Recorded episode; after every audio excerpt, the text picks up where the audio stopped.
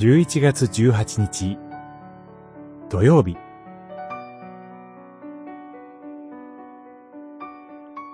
罪許された人こそが幸いなもの。詩編。32編。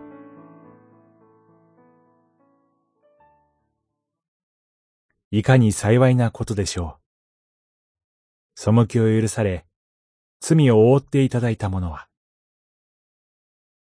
いかに幸いなことでしょう。主に咎を数えられず、心に欺きのない人は、三十二編、一節、二節。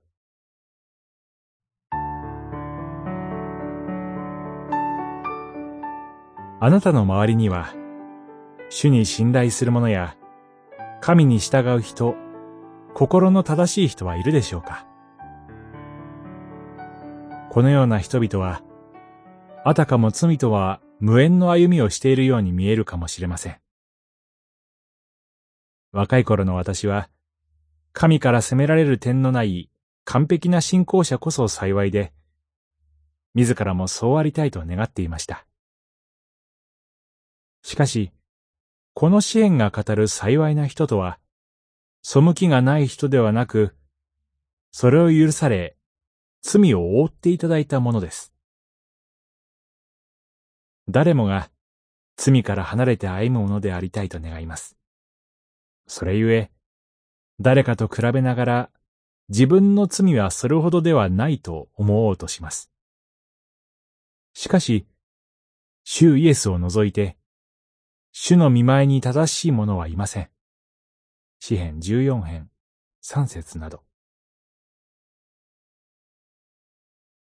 誰もが例外なく、神を愛さず背き続ける罪人です。それを認めて、自らの罪を真摯に告白する人こそ、心に欺きのない人であり、心の正しい人です。その人の罪を神はキリストの十字架のゆえに許してくださいます。この許しの愛に駆り立てられて、人は主に信頼し、神に従うのです。結局のところ、神に従う正しい信仰者とは、多く罪許された人です。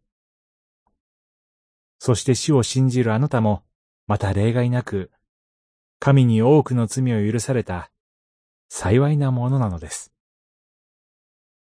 神はその幸いなものに、喜びの声を上げさせてくださいます。祈り。あなたと隣人を愛し得ない私の罪を告白します。私の罪を許してくださる主の愛に感謝します。